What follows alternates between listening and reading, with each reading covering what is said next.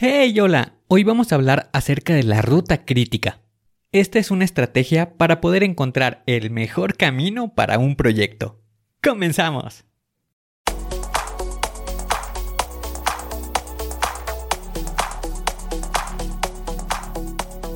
Bienvenido a Planea y Organiza.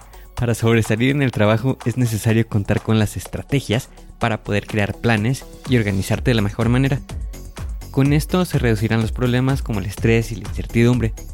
Para que tenga resultado, lo más importante es aplicar las herramientas.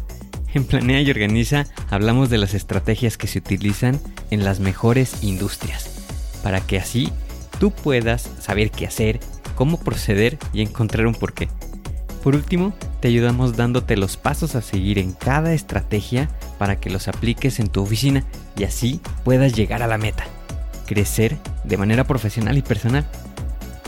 Te vamos a compartir las herramientas que utilizan los líderes para planear y organizar y así las utilices y ponlas a prueba. Soy Ángel Hernández y si me lo permites te voy a acompañar en tu camino paso a paso.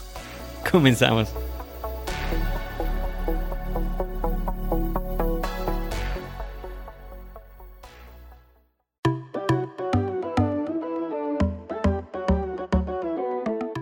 Hoy en día en nuestros trabajos de oficina, uno de los puntos más importantes es la generación de proyectos o de ideas que se puedan implementar. Para esto tenemos que estar definiendo cuánto será el tiempo que se puede llevar la elaboración de este proyecto. Sin embargo, si no contamos con una estrategia que nos pueda ayudar a definir esta característica, van a comenzar a llegar dudas hacia nosotros. Vamos a tener esa incertidumbre rondando en nuestra cabeza lo que nos puede traer como consecuencia problemas para futuras planeaciones. Comprendo de ese sentimiento de incertidumbre porque cuando no tenía esta estrategia es muy complicado poder visualizar un panorama para nuestro proyecto. Es por eso que te quiero compartir la estrategia de la ruta crítica y así puedas utilizar el tiempo de una mejor manera.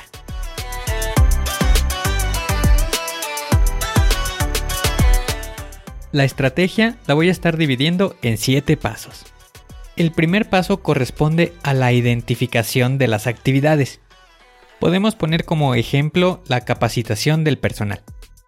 Para esto vamos a ocupar un listado de los temas, una selección del personal, el desarrollo del material y el entrenamiento.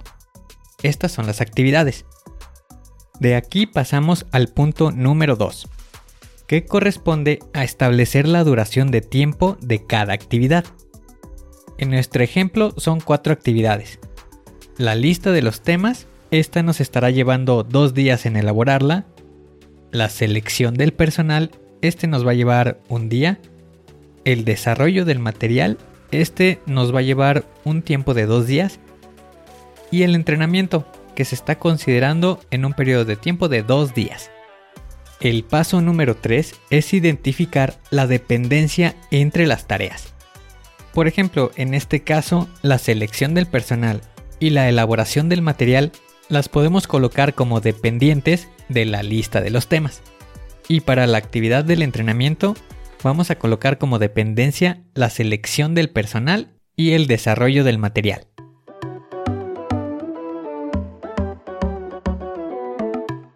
El punto número 4 es la elaboración de un diagrama. Esto lo puedes ir desarrollando en una hoja o también puedes utilizar una aplicación que se llama ZenKit. El paso número 5 es identificar cuál será la ruta crítica. Para esto lo que tendremos que realizar es revisar las actividades, cuál es la dependencia y la duración de cada una de ellas lo que la suma del tiempo es lo que nos estará dando el total del proyecto. En este caso, las actividades con mayor duración sería la lista de los temas, el desarrollo del material y el entrenamiento, cada uno con un periodo de tiempo de dos días. Por lo que estaríamos requiriendo de seis días para completar la actividad. Una vez que ya contamos con esta información, pasamos al paso número 6 este corresponde a establecer la fecha de inicio. Y como ejemplo podemos colocar el primer lunes del siguiente mes. Ya con esta información pasamos al paso número 7. Pasar a la acción. Es aquí donde ya llevas a cabo tu proyecto y durante todo este proceso lleva a cabo un monitoreo. Con esto podrás ir confirmando el cumplimiento de cada una de las actividades de tu proyecto. Con esta estrategia tendrás la posibilidad de evaluar si es posible que se realicen actividades en simultáneo y también revisar cuánto será la duración de tu proyecto. Al estar aplicando estas actividades podrás tener una mejor certeza del tiempo de un proyecto, lo que te traerá como consecuencia una mayor tranquilidad. Recuerda los pasos. Identifica las tareas del proyecto establece la duración de cada una de estas tareas, identifica cuál será la dependencia entre ellas, elabora un diagrama, identifica la ruta crítica, establece la fecha de inicio y por último pasa a la acción. Haz que suceda.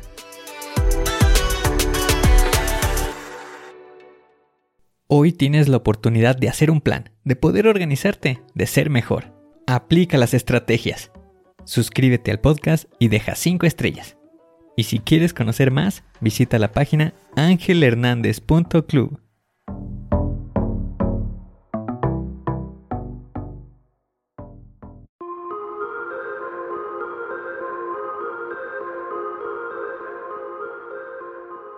¿Y ahora qué sigue? ¿Cuál es el siguiente paso que tienes que dar? Lo más importante es iniciar hoy, paso a paso pero empieza para estar más cerca de alcanzar tu meta. Las herramientas de las que hemos hablado ya las conoces, pero el problema es que no las utilizamos. No las pierdas en el olvido. Continúa utilizándolas y así continuarás mejorando. Sé mejor que ayer. Te espero en el siguiente episodio para continuar creciendo. Te espero aquí, en Planea y Organiza. Pero recuerda, la fuerza está en ti. Respira fuerte, concéntrate y haz que suceda.